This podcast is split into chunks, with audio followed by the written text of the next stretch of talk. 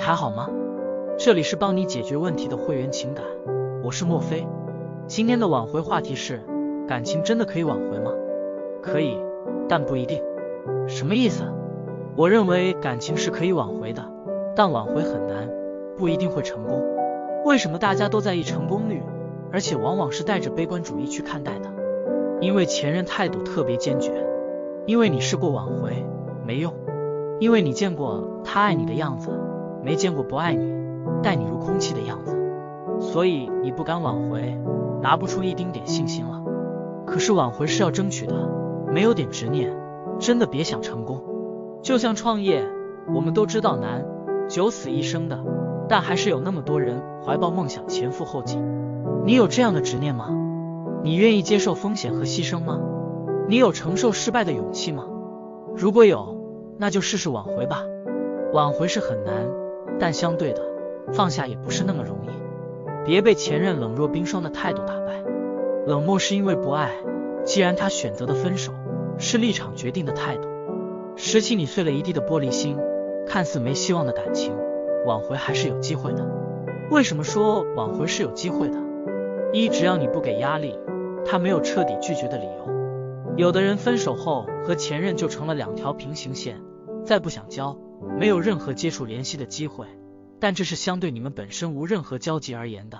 如果你们本来就是同学、同事，或者有很多共同朋友，那一般来说。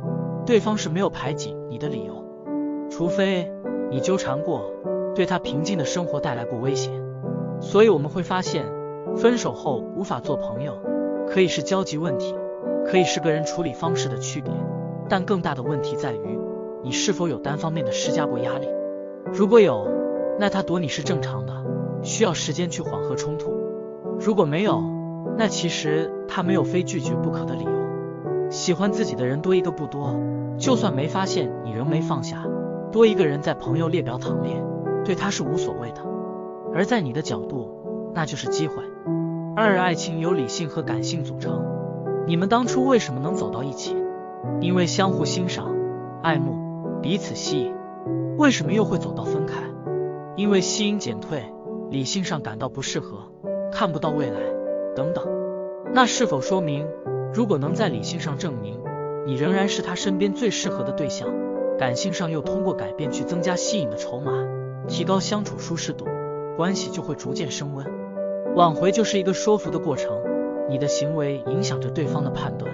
如果你能晓之以情，动之以理地证明，兜兜转转仍然只有你最适合，那他甚至会主动找你复合的。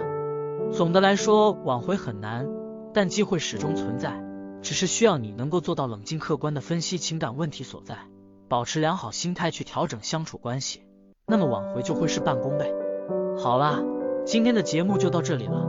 如果你有其他的情感问题，可以添加我的微信，我们可以进行一个交流分析。